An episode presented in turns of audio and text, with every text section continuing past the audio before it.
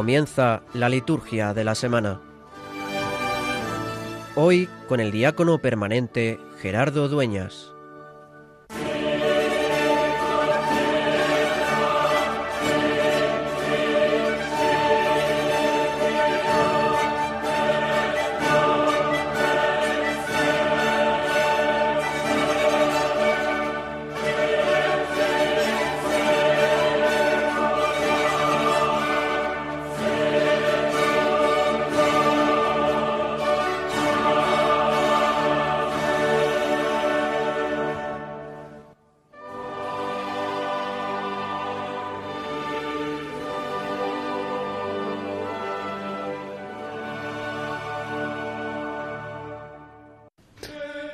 Dios, que manifiestas tu poder sobre todo con el perdón y la misericordia, aumenta en nosotros tu gracia para que, aspirando a tus promesas, nos hagas participar de los bienes del cielo. Por nuestro Señor Jesucristo, tu Hijo, que vive y reina contigo en la unidad del Espíritu Santo y es Dios por los siglos de los siglos. Amén.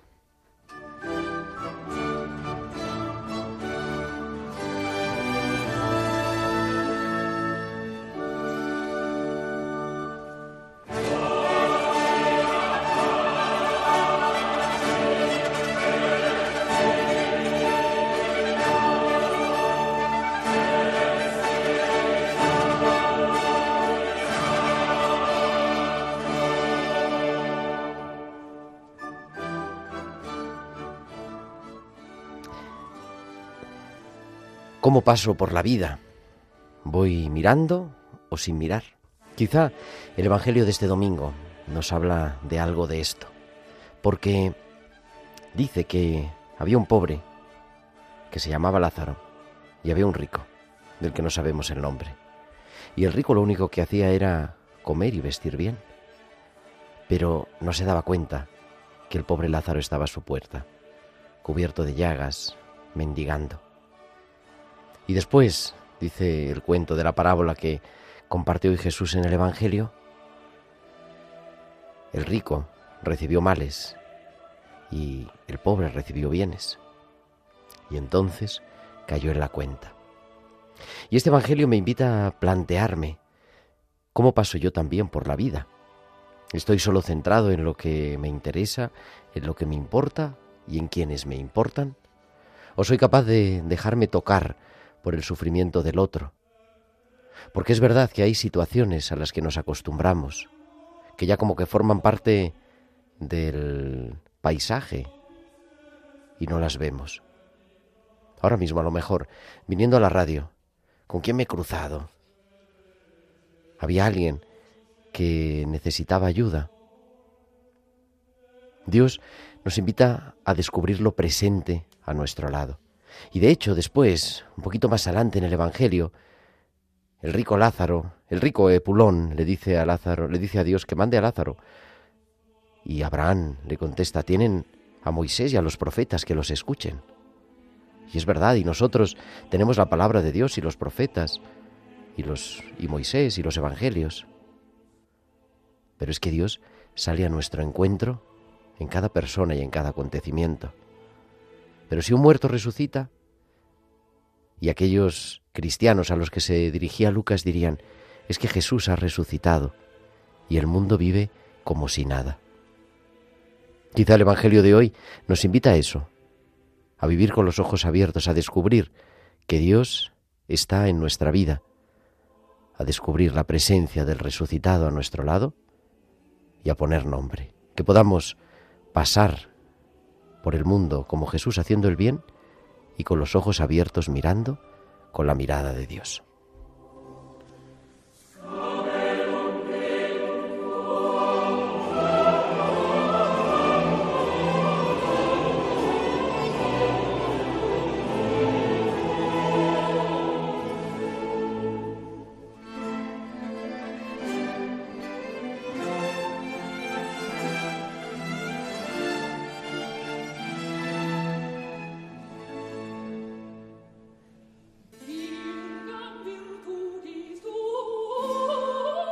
Pues muy buenas noches, queridos amigos de Radio María. Son las 9 y 5, las 8 y 5 en Canarias y comenzamos en directo desde los estudios centrales de Radio María en el Paseo de los Lanceros de Madrid esta nueva edición de la Liturgia de la Semana, que de este 24 de septiembre del año 2022 ya la primera liturgia de la semana del otoño. Estamos a tres meses del día de Nochebuena. Yo no digo nada, pero la cosa es así.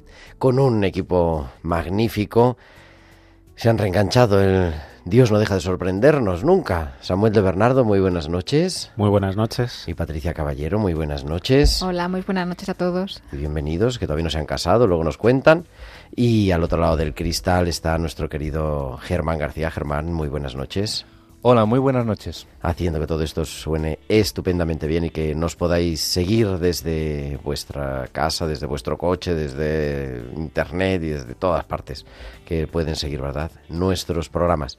¿Y de qué vamos a hablar en este sábado 24 de septiembre? Pues vamos a hablar de la liturgia de la semana, porque de eso se llama, así se llama el programa, y en concreto, como siempre, del domingo. Empezaremos por el domingo, el domingo vigésimo sexto del tiempo ordinario, que hemos comenzado ya con las primeras vísperas de este sábado, y vamos también a, a hablar pues del calendario de esta semana que nos trae varias fiestas, entre ellas, sobre todo el 29 de septiembre, la fiesta de San Gabriel, San Rafael y San Miguel de los Santos, arcángeles, que se llama así normalmente, la fiesta.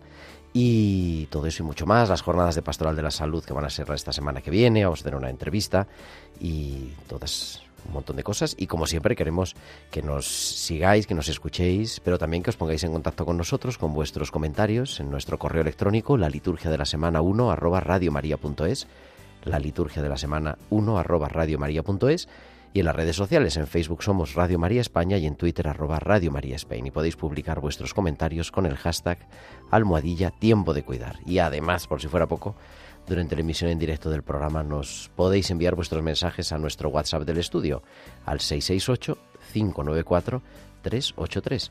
668-594-383. 8, 9 y 7, 9 y 8 ya, 8 y 8 en Canarias entramos en la liturgia de este domingo vigésimo sexto del tiempo ordinario.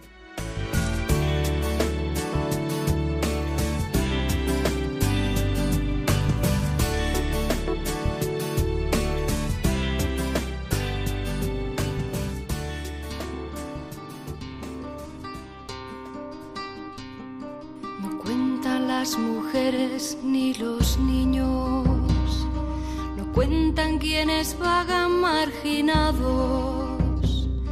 no cuenta quién es pobre o está enfermo, ni cuenta quién está crucificado, no cuentan quienes no tienen trabajo, ni tampoco quien sufre una adicción.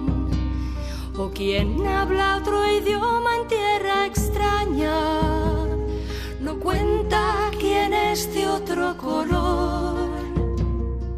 Más para ti son quienes cuentan, son quienes cantan la gloria de Dios. Son tu rostro, Señor, crucificado. Son tu rostro, Señor, resucitado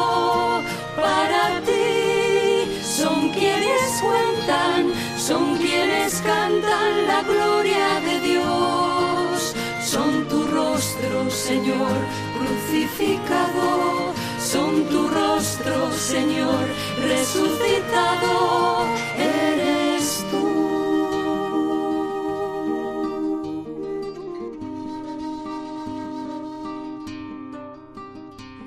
Ni los niños soldados tienen nombre ni las niñas que están esclavizadas.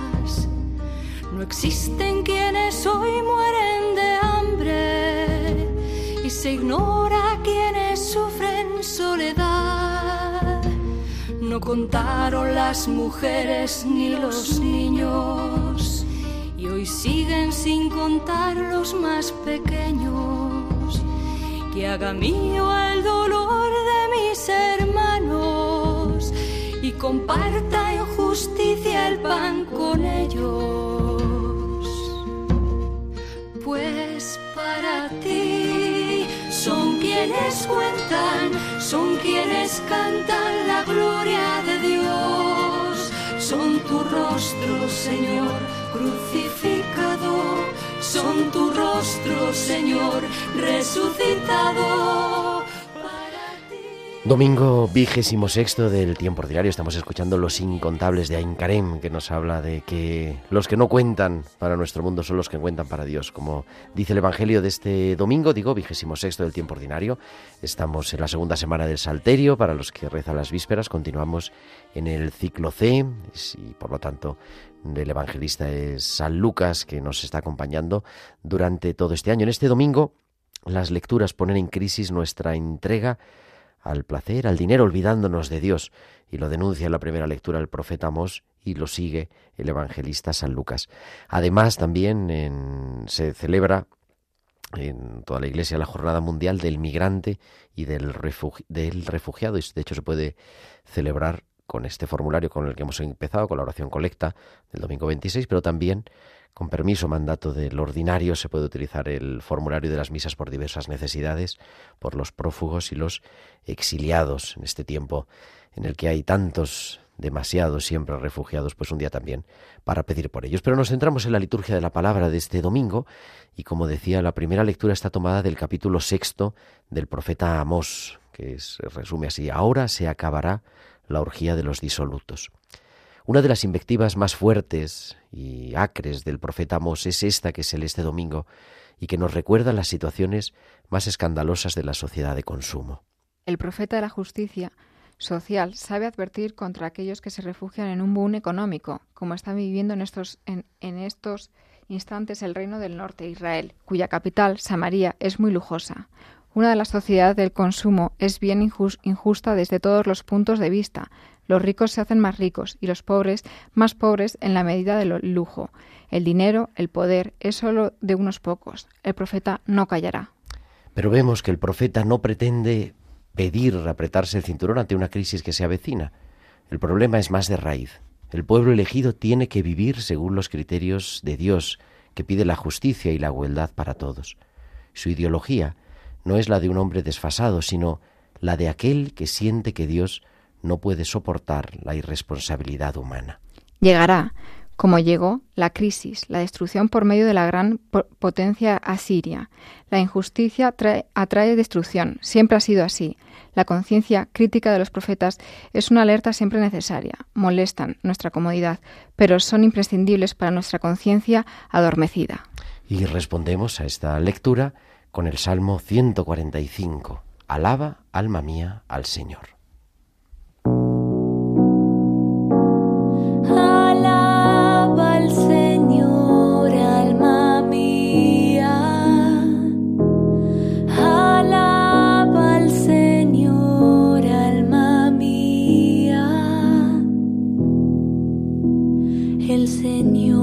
justicia a los oprimidos y pan a los hambrientos. El Señor libera a los cautivos. Alaba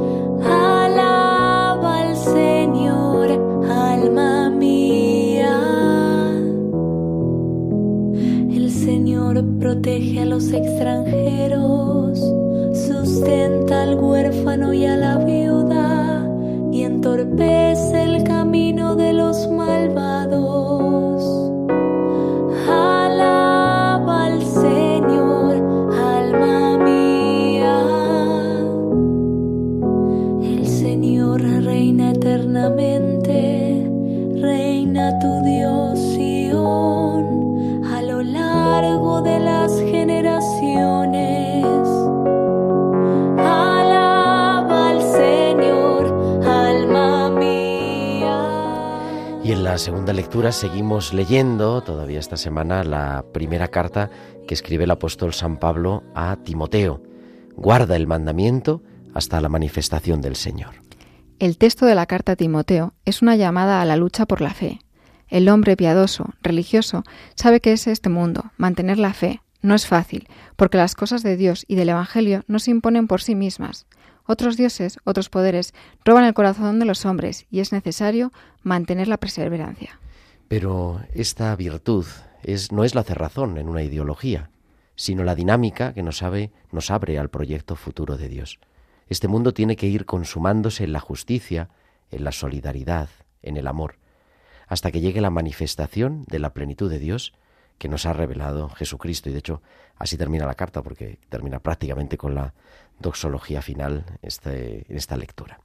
Y después de la segunda lectura, con el aleluya, entramos en el centro de la liturgia de la palabra, que es siempre la proclamación del Evangelio. Por eso, en el aleluya nos ponemos de pie como signo de preparación, de ponernos en camino, porque el Evangelio siempre es una llamada a ponernos en camino. Aleluya, aleluya, aleluya.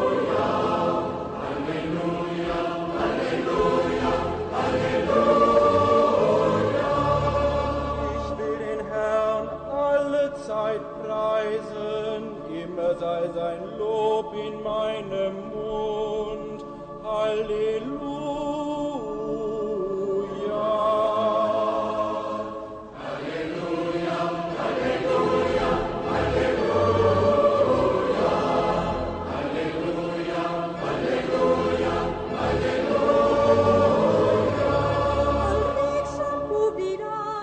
Este domingo, vigésimo sexto del tiempo ordinario, el Evangelio está tomado del capítulo 16 del evangelista San Lucas. En aquel tiempo dijo Jesús a los fariseos, había un hombre rico que se vestía de púrpura y de lino y banqueteaba cada día. Y un mendigo llamado Lázaro estaba echado en su portal, cubierto de llagas y con ganas de saciarse de lo que caía de la mesa del rico y hasta los perros venían y le lamían las llagas. Sucedió que murió el mendigo y fue llevado por los ángeles al seno de Abraham.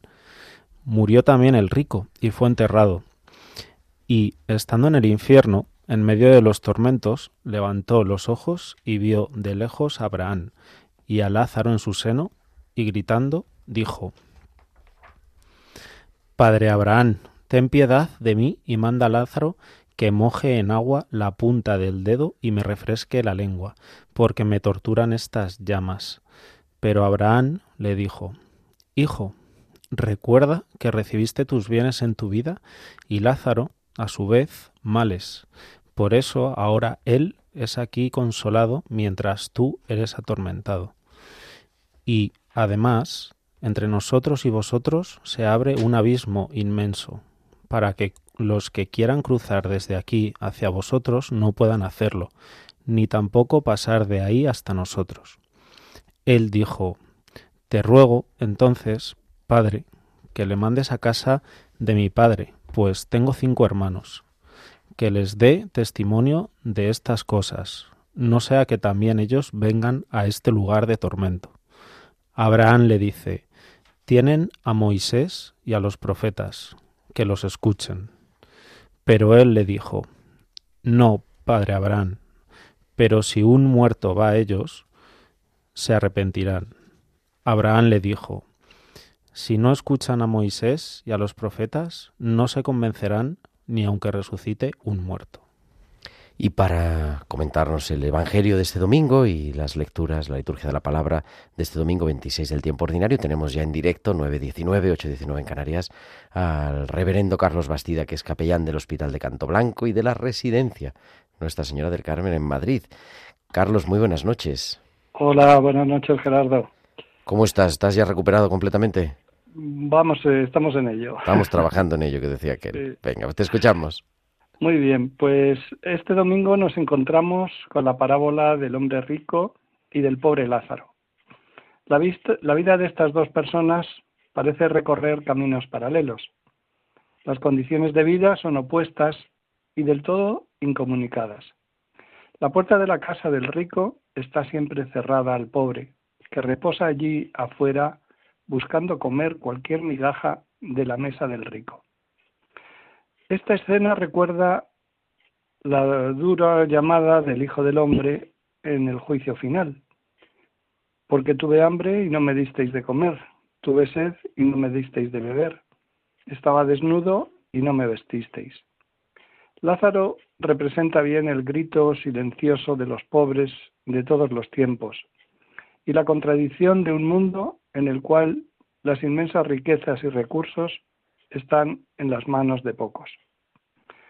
Un día aquel hombre rico murió y entonces se dirigió a Abraham, suplicándole con el apelativo de padre. Reclama, por tanto, ser su hijo, perteneciente al pueblo de Dios. Y sin embargo, en vida no ha mostrado alguna consideración hacia Dios. Más bien ha hecho de sí mismo el centro de todo. Excluyendo a Lázaro, no ha tenido en cuenta ni al Señor ni a su ley. Ignorar al pobre es despreciar a Dios. Y esto debemos aprenderlo bien. Hay un matiz en la parábola que cabe señalar. El rico no tiene un nombre, solo el adjetivo el rico, mientras que aquel del pobre es repetido cinco veces en el Evangelio. Y Lázaro, el nombre Lázaro, significa Dios ayuda.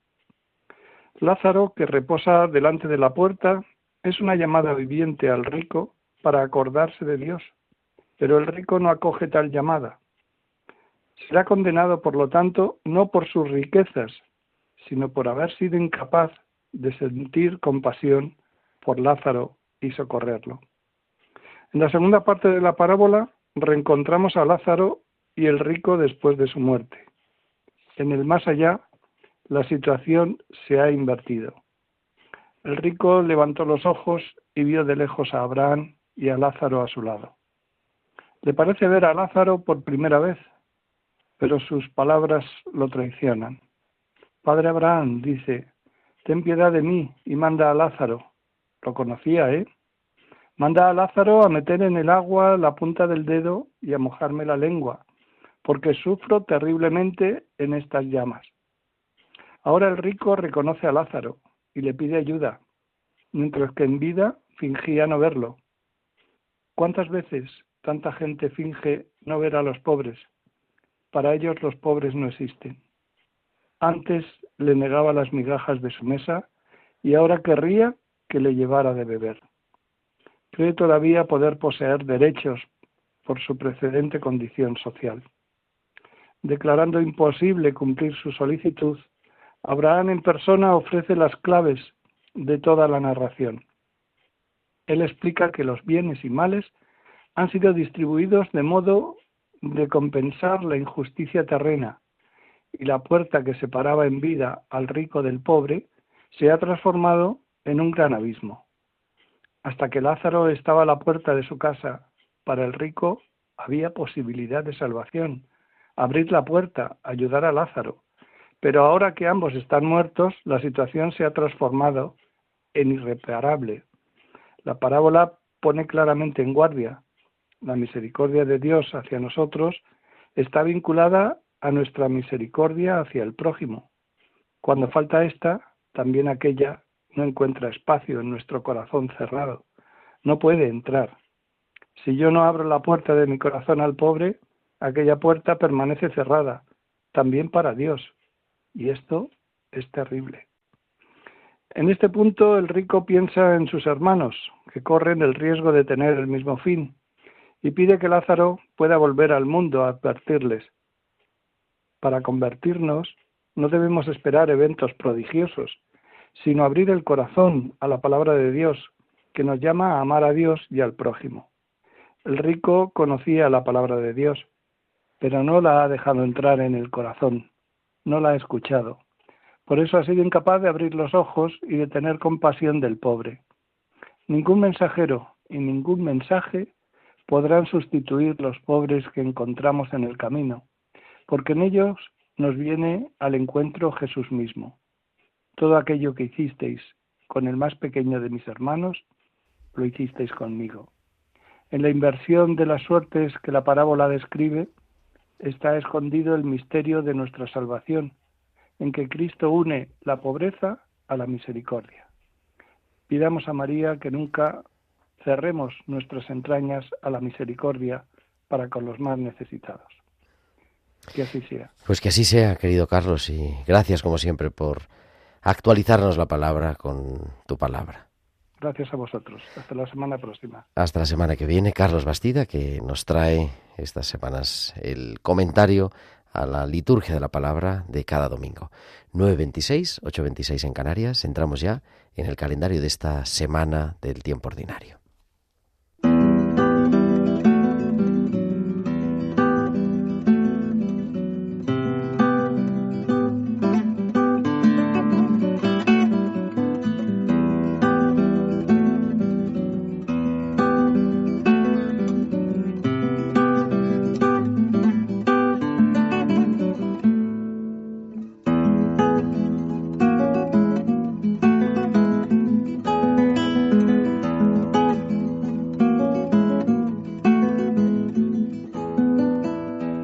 Soy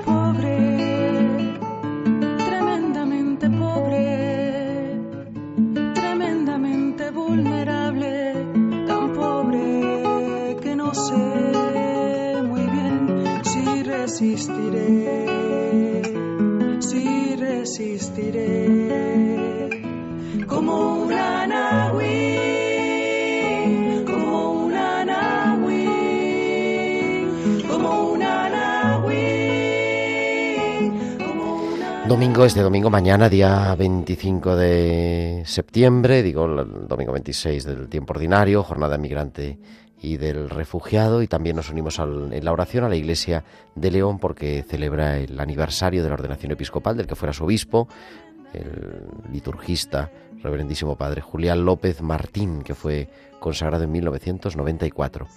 Y el lunes, es lunes del tiempo ordinario, se puede celebrar la, la feria, pero también se puede celebrar la memoria libre de los santos Cosme y Damián. Eso.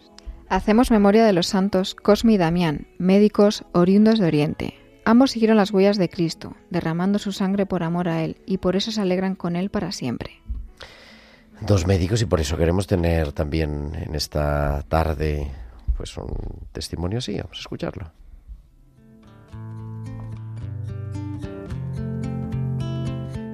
Y es que estaba el CISA de tiempo de cuidar. Muy buenas noches Buenas noches, Gerardo. Y buenas noches también a todos los oyentes. a todos los oyentes de la liturgia de la semana, en este caso. Esto es un cameo que se dice, ¿no? que, son, los- que son los mismos que los otros oyentes de Radio María. Porque digo, San Cosme y San Damián, que son dos médicos. Vamos a hablar con nuestra médico que cada semana nos trae sus hospitales con alma en tiempo de cuidar. Y... ¿Por qué eres médico? Sí, soy médico, pero soy cirujano del corazón. Ah, eso es otra cosa. Pero ¿y por qué? ¿Por qué eso y no, yo qué sé, florista? Pues la verdad, eh, yo creo que surge desde pequeña una, bueno, una, una sed, ¿no? De, de cuidar, de poder aliviar el sufrimiento a los demás, de estar acompañándoles en, bueno, en esa situación de enfermedad y intentar buscar alguna solución, ¿no? Aportar algo, un granito de arena en su recuperación. Qué maravilla. Oye, la gente me dice, y eso cómo ser capaz, claro, en mitad del día a día y en mitad además de una especialidad tan técnica, ¿no? Como es la de la cirugía cardíaca, creo, ¿no? Que es una especialidad evidentemente técnica sobre todo. Pues la verdad es que la, lo que es lo gordo del día a día es cierto que es en el quirófano, es cierto que el paciente está dormido, pero todo lo que desenvuelve el cuidado del paciente después es muy humano. Eh, nosotros no solo nos limitamos a ser unas máquinas de operar, sino que en la medida de lo posible al final tú tienes que ser capaz de poder dirigir después su recuperación. Y en esos pequeños encuentros que tienes con él, eh, son muy importantes. Son breves, porque es cierto que al final no somos pues unos médicos internistas, por ejemplo, que se desenvuelven el día a día eh, viéndoles mucho, pero es fundamental cada visita que hagas al paciente. Y yo creo que es en, esa, en lo concreto del momento, en lo que la comunicación con él, la entrega que le haces, les alivia mucho. Fundamentalmente porque eres su médico principal. Y esa es la mirada, ¿no? La mirada que nos pones también cada semana. ¿Ya tienes preparados los hospitales con Alba del martes o no? Más o menos. Tengo ahí una idea que quiero pulirla un poquitín, pero sí.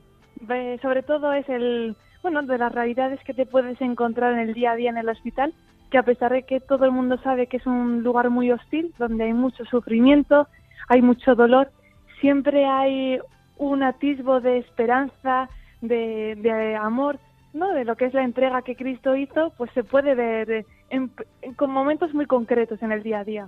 Pero hay que estar con los ojos abiertos. Bueno, pues entonces el martes te escuchamos, pero el lunes pediremos por ti por todos los médicos en esta memoria de los santos hermanos médicos Cosme y Damián. Muchísimas gracias. Muchas gracias. Hasta el martes, Baltisa. Ah, Adiós. Y este martes también, 26 de septiembre, pues nos unimos en la oración a la iglesia de Cuenca porque celebra la dedicación del aniversario, el aniversario de la dedicación de su iglesia catedral y también a la iglesia de Zaragoza porque es el aniversario de la ordenación episcopal de su pastor, el arzobispo Carlos Manuel Escribano Subías, que fue ordenado en el año 2010. Martes 27, memoria obligatoria de San Vicente de Paul. Celebramos la memoria de San Vicente de Paul, párroco de Clichy, en París, en el siglo XVII. Audaz emprendedor de numerosas obras, fundó la congregación de la misión Padres Paules, sacerdotes misioneros para la evangelización de extensas religiones descri- descristianizadas de Francia, y también la congregación de Hijas de la Caridad, para la atención de los más necesitados. En San Vicente de Paul se actualizan las palabras del libro sagrado, cumplidas en Cristo. El Espíritu del Señor está sobre mí, porque Él me ha ungido, me ha enviado para dar la buena noticia a los pobres, para vendar los corazones desgarrados. San Vicente de Paul es impresionante, la obra de los padres paules y de las hijas de la caridad. Este verano, que como sabéis nuestros oyentes habituales, y he estado en unos días en Tierra Santa trabajando y viendo, en fin, eh, también cómo es allí la asistencia, el acompañamiento espiritual a los pacientes hospitalizados, he tenido la oportunidad de acercarme a la obra de las hijas de la caridad y en el propio Jerusalén, en el centro de Jerusalén, para los que conozcan Jerusalén en Mamila, en el centro comercial Mamila, que es un gran centro comercial moderno, vamos, como puede ser la casi casi la quinta avenida de Nueva York.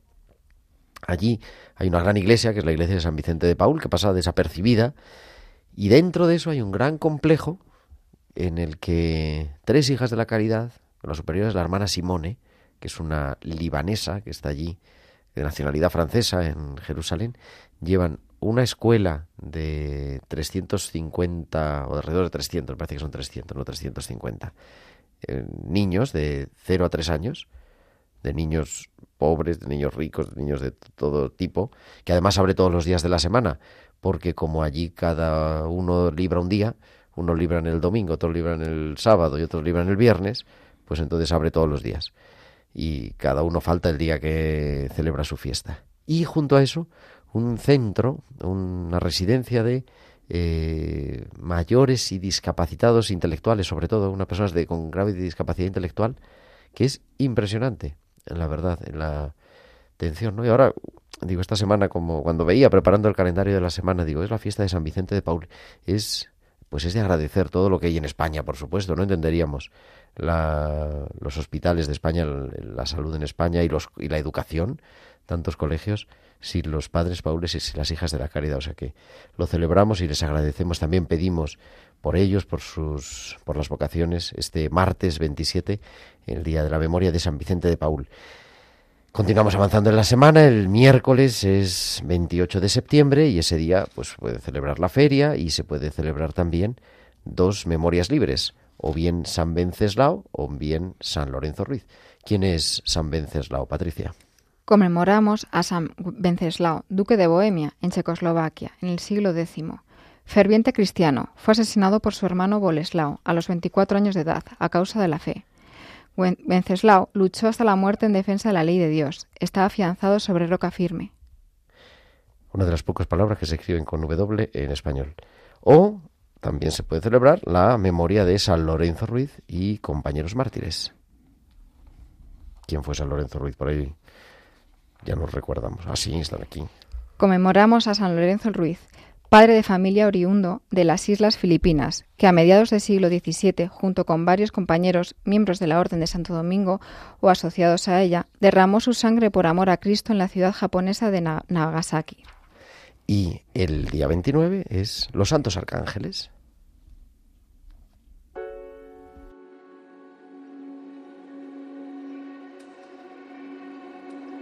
The angel Gabriel from heaven came. His wings as drifted snow, his eyes as flame. All hail, said he, the lowly maiden Mary, most highly favored lady. Gloria.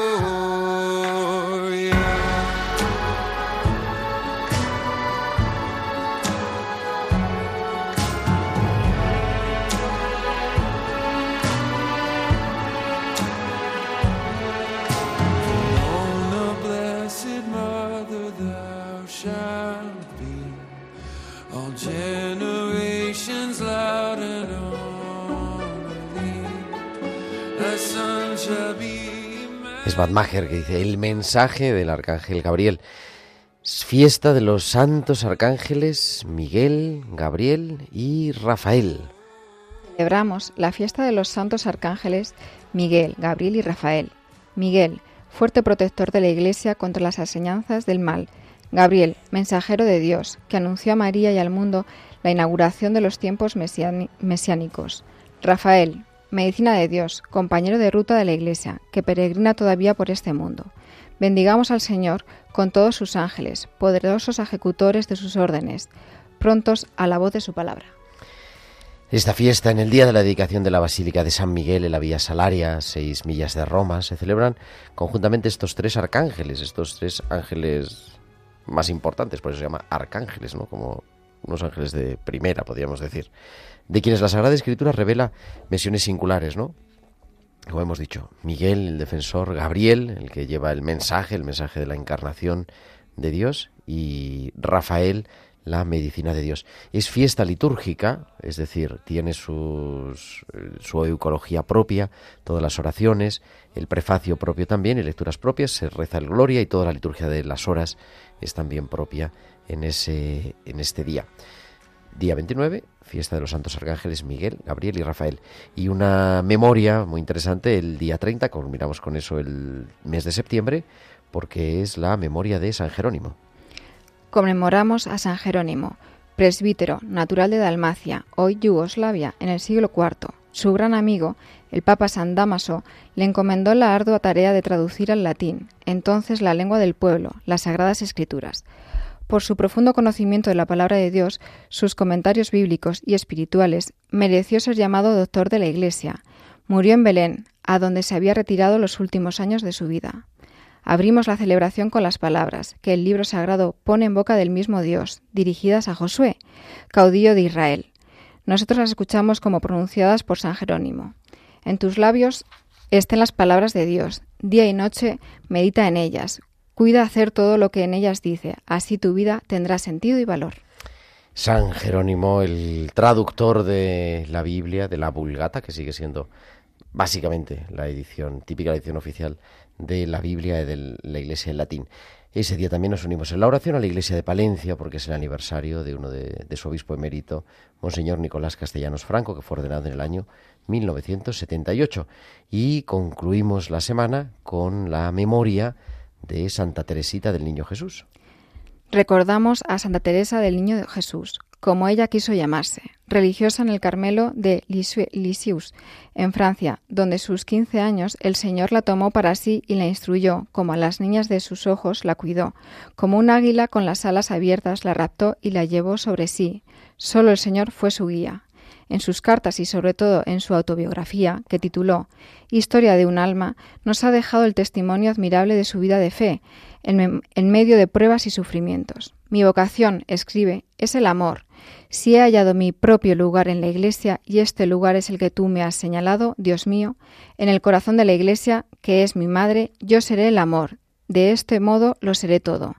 Por la pequeña vía de la infancia espiritual, como ella decía, llegó a la casa del Padre, a la edad de 24 años. el 30 de septiembre de 1897. Su vida entera fue plegaria ardiente por la Iglesia y por la evangelización de todos los pueblos.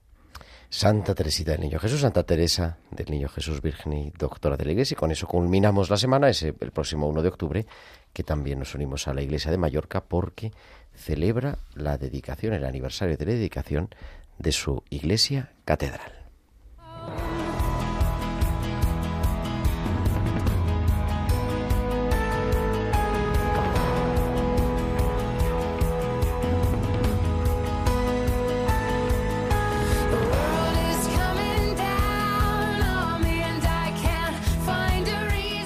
Y es que es la música pastoral de la salud, ARMS, Cristina Perry, que cada semana escuchamos los martes, pero que hoy nos introduce en las jornadas de los delegados de Pastoral de la Salud, que van a tener lugar pues a partir de pasado mañana, lunes, martes y miércoles 26, 27, 28 de septiembre en Madrid. Para hablar de ello hablamos con el de- director del Departamento de Pastoral de la Salud de la Conferencia Episcopal Española, que no es otro que José Luis Méndez.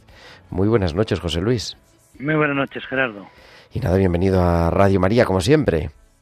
Muchas gracias. Acompañar en el sufrimiento, ese es el título de las 46 cuadragésimo sextas Jornadas Nacionales de Delegados de Pastoral de la Salud que vuelven a la presencialidad. Sí, después de dos años con el COVID, eh, la verdad es que ya teníamos ganas y se nota por la cantidad de personas que se han inscrito para estar de manera presencial, aunque también se pueden seguir de manera telemática, pero, pero la inmensa mayoría se han apuntado a, a venir y, y tener la ocasión de vernos. ¿no? Y digo, con ese título, ¿verdad? El acompañar en el sufrimiento, muy Acompañar sugerente. Sí. Sí, yo creo que es que además es un campo en el que el, el COVID nos ha descubierto sufrimientos o- ocultos, nos ha hecho más evidentes, ¿no? Sufrimientos ocultos de personas que están muy solas, mayores, personas con enfermedad mental, personas con enfermedades, con enfermedades raras, ¿no? Que, bueno, que de alguna manera nos pasan como más desapercibidos, ¿no? Y poder tener para todos ellos unas palabras de esperanza. Por eso la intervención, la va, las jornadas las va a abrir don Juan Antonio Martínez Camino hablando en este sentido, ¿no? De la, de la esperanza en medio del, del sufrimiento, ¿no? Que además fue un tema que estuvimos, digo, para hacer una confesión a los oyentes y, Mm. y una eh, primicia. Hace un año, precisamente, hace, hace más de un año, en agosto del año pasado, en aquellas eh, jornadas de la Granda hablando sobre el sufrimiento. Me acuerdo, ¿te acuerdas? Una tarde estábamos los tres, don Juan Antonio, Sí, sí, sí. tú y yo, hablando de esto. Es verdad, es verdad. Y, en fin, esperemos poder contar con la presencia de algunos testigos. ¿yo? ¿Te acuerdas que don Francés, eh, que desde el cielo nos echará una mano con las jornadas, era el obispo responsable, la pastoral de la salud de la conferencia? Que ha fallecido hace unos meses y este año, 2022, en el mes de marzo, creo. Y entonces él nos decía, bueno, pero es importante que oigamos a los protagonistas, ¿no? Entonces, bueno, pues tendremos ocasión de poder escuchar testimonios de personas que padecen, ¿no? Y que sufren en primera línea como consecuencia de la, de la enfermedad y oírles nos ayudará, yo creo que a todos a tener, bueno, pues un corazón mejor, mejor dispuesto, ¿no? Eso será el martes, ¿verdad? Con varios testimonios y también con una geriatra que nos va a ayudar a todos los delegados a, a cómo convivir con el sufrimiento, a Maya Palomo. Sí, sobre todo, y un poco también pensando en, en poder acompañar y, y- y ayudar a las familias ¿no? de tantas personas eh, enfermas que requieren de, mucho cuidado y que a veces es profundamente desgastante, ¿no? Entonces, bueno, pues sí, es verdad que no, no perder de vista nunca el tema, por más que se diga, nunca será bastante la importancia de los que cuidan, de los cuidadores y del cuidador principal, ¿no? Y de cuidarles. Y el miércoles con dos ponencias de padre Alberto Cano, jesuita, psiquiatra. Sí, que nos va, hombre, yo creo que nos va a ayudar, es un gran colaborador y un tipo espectacular, ¿no? Eh, la, idea es que nos ayude a darnos algunos criterios desde su perspectiva como psiquiatra y como y como sacerdote jesuita, ¿no? Eh, cómo poder acompañar en ese en el sufrimiento y distinguir sufrimientos diversos, ¿no? Es que no es lo mismo el sufrimiento de una persona diagnosticada de cáncer que el diagnóstico de una persona con enfermedad mental grave. Entonces, bueno, y que él nos, también nos, nos ayude un poco a, ver cómo podemos acompañar lo mismo a los enfermos y a los familiares de los enfermos, a los cuidadores. Y mm, todo eso, digo, pues estos días para los delegados y para bueno, para gente que se acerque más. También se lanzará pronto, supongo, ¿no? El tema de la campaña del año 2023, porque estamos ya en ciernes. Y, Pues pero sí. bueno, ya lo, abri- ya lo avisaremos cuando sea público. Eso es, porque yo creo que en fin, todavía en el equipo nacional que nos reuniremos el lunes, aunque lo tenemos muy esbozado, pero en fin, no sería bueno adelantar cosas. Lo que sí es bueno es recordarles a todos los oyentes que quien está enfermo en su casa, en la residencia, en un hospital, que para eso está la pastoral de la salud, para acompañarles. ¿Qué tienen que hacer? Si uno está en su casa, ¿qué tiene que hacer para que alguien le transmita esperanza y le lleve los sacramentos o compañía? Pues Yo, yo creo que lo primero lo que tienes más cerca, ¿no? Tu, tu parroquia, tus vecinos, ¿no? A mí me parece que el COVID nos, nos dio una oportunidad muy buena de estar más pendientes unos de otros, ¿no? De, vecinos que estaban solos, que no podían salir, ¿no? Y, y bueno, y ayudarse haciendo la compra. Bueno, pues yo creo que en ese sentido perder todo tipo de rubor y vergüenza y, y- pedir ayuda y cuando uno está solo decirlo, pero ¿a quién? Pues al que tengas más cerca, ¿no?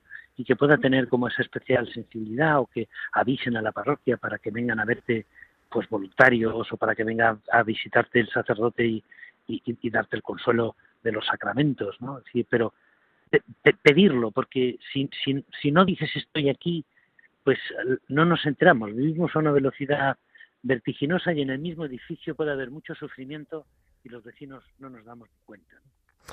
Pues así es, en su parroquia y, y en los hospitales, pues evidentemente, a través de los controles de enfermería, como todo, solicitar esa asistencia espiritual. Querido José Luis Méndez, muchísimas gracias y nada, nos hablamos Gerardo. pronto. Un abrazo. Perfecto. Un abrazo. José Luis Méndez, director del Departamento de Pastoral de la Salud de la Conferencia Episcopal Española, en directo en Radio María. Entramos ya en la recta final, 9.47, 8.47 en Canarias. Seguimos en directo en esta noche del 24 de septiembre.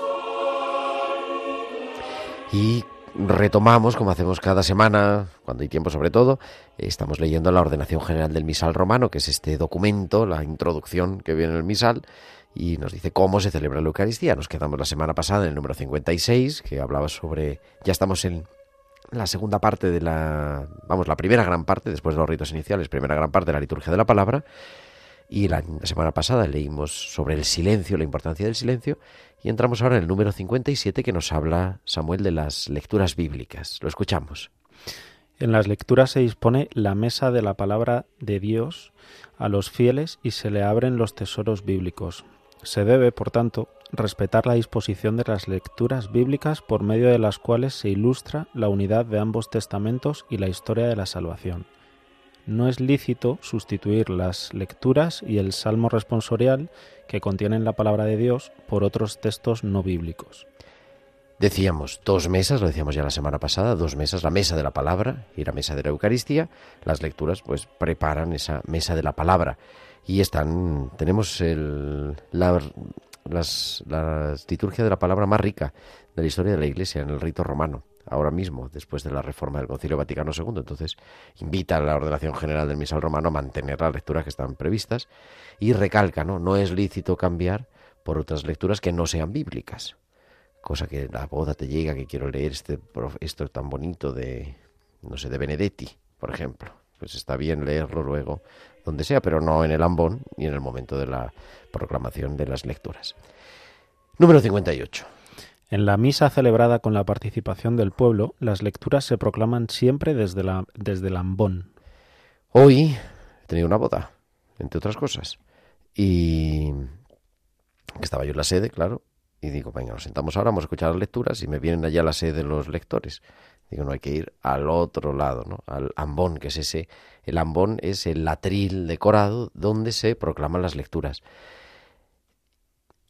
Mm, Es un nuevo elemento porque eh, durante 400 años no ha habido ambones, había púlpitos, pero no había ambones. Hemos recuperado el ambón, es el lugar de la proclamación de la palabra de Dios, donde además hay que intentar que solamente se proclame la palabra de Dios o lo que está, la homilía, se puede decir la homilía, se puede decir la oración de los fieles, pero no es el sitio para dirigir el canto ni para dar los avisos de otras cosas muy importantes que se pueden hacer de otro sitio, pero de esa manera como para que am- la palabra de Dios tenga un lugar y que cuando miremos a Él también de manera física podamos descubrir, pues este es el lugar donde se escucha la palabra de Dios. Lo que se dice ahí es palabra de Dios o explicación de la palabra de Dios, que es la homilía, o responder a Dios con la oración. O sea, que nos recuerda que las, las lecturas se proclaman desde el ambón.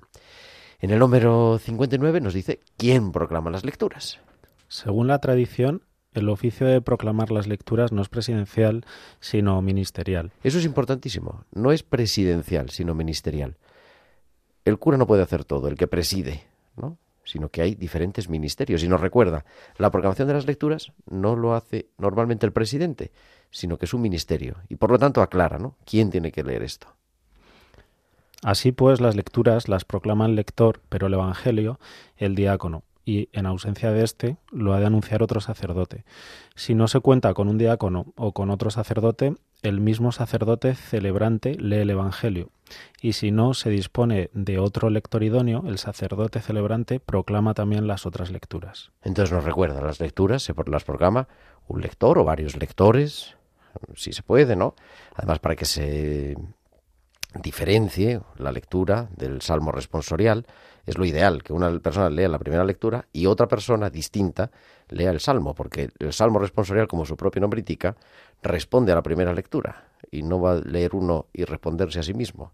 Pero bueno, que lo hacemos así es la costumbre, pero bueno, es una de las cosas que los equipos de liturgia pueden trabajar. ¿Quién tiene que leer el Evangelio? El Evangelio, que luego lo explicaremos, son los números más adelante, pues lo lee un ministro especial, que es el diácono, que para eso está ordenado, para proclamar el Evangelio, para llevar la buena noticia de la resurrección. Si no está el diácono, otro presbítero, y si no, pues el propio presidente, pero como una cosa excepcional, aunque sea la costumbre y aunque sea lo normal, la liturgia nos recuerda que es excepcional. Y al acabar la lectura, Samuel, Después de cada lectura, el que lee pronuncia la aclamación. Con su respuesta, el pueblo congregado rinde homenaje a la palabra de Dios acogida con fe y gratitud. palabra de Dios. Te alabamos, Señor. Pues eso. Número 60. La proclamación del Evangelio constituye la culminación de la liturgia de la palabra.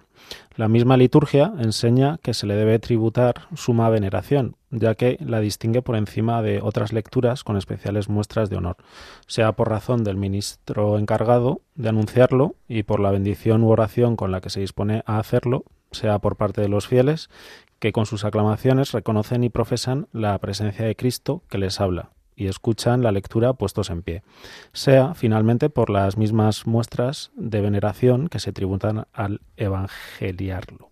El Evangeliario, que es el libro de los Evangelios. Siempre decimos cada sábado el centro de la liturgia de la palabra, la cumbre de la liturgia de la palabra, y es este número que citamos, es la, la proclamación del Evangelio.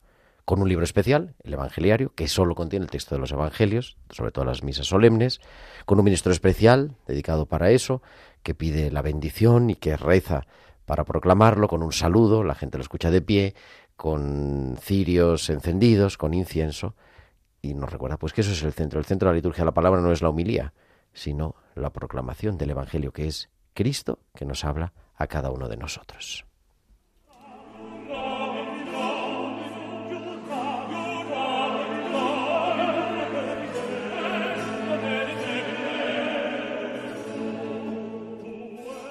Y llegamos así porque son ya las 9.54, 8.55 ya, en Canarias. Y nos tenemos que despedir, pero volveremos el próximo sábado, que será 1 de octubre. Y habrá otra vez la liturgia de la semana a las 9 de la noche, a las 8 en Canarias. Muchísimas gracias, Samuel de Bernardo y Patricia Caballero. Gracias, Gracias. a ti por invitarnos. Claro que la semana que viene no venís, eso 100% seguro. No podemos, no podemos. podemos. Porque es que está la boda vuestra. Nos casamos, así que Felicitamos hoy a todos los que celebran, a Patricia y Luis que celebran hoy su aniversario de boda, los que se han casado hoy, a mi padre que es su cumpleaños y a toda la familia, a todas las Mercedes también que nos están escribiendo por aquí, por el WhatsApp. Pero bueno, muchas felicidades a vosotros. Ya nos contaréis cómo ha ido la cosa. claro. Fenomenal. Vale. Muchas gracias. Gracias. Muchísimas gracias también a Germán García y ahora a las 10 de la noche, a las 9 en Canarias, las, las noticias, el informativo de Radio María con todas las noticias de España, de la Iglesia y del mundo. Hasta la semana que viene, que Dios os bendiga. Un abrazo de vuestro amigo el diácono Gerardo Dueñas.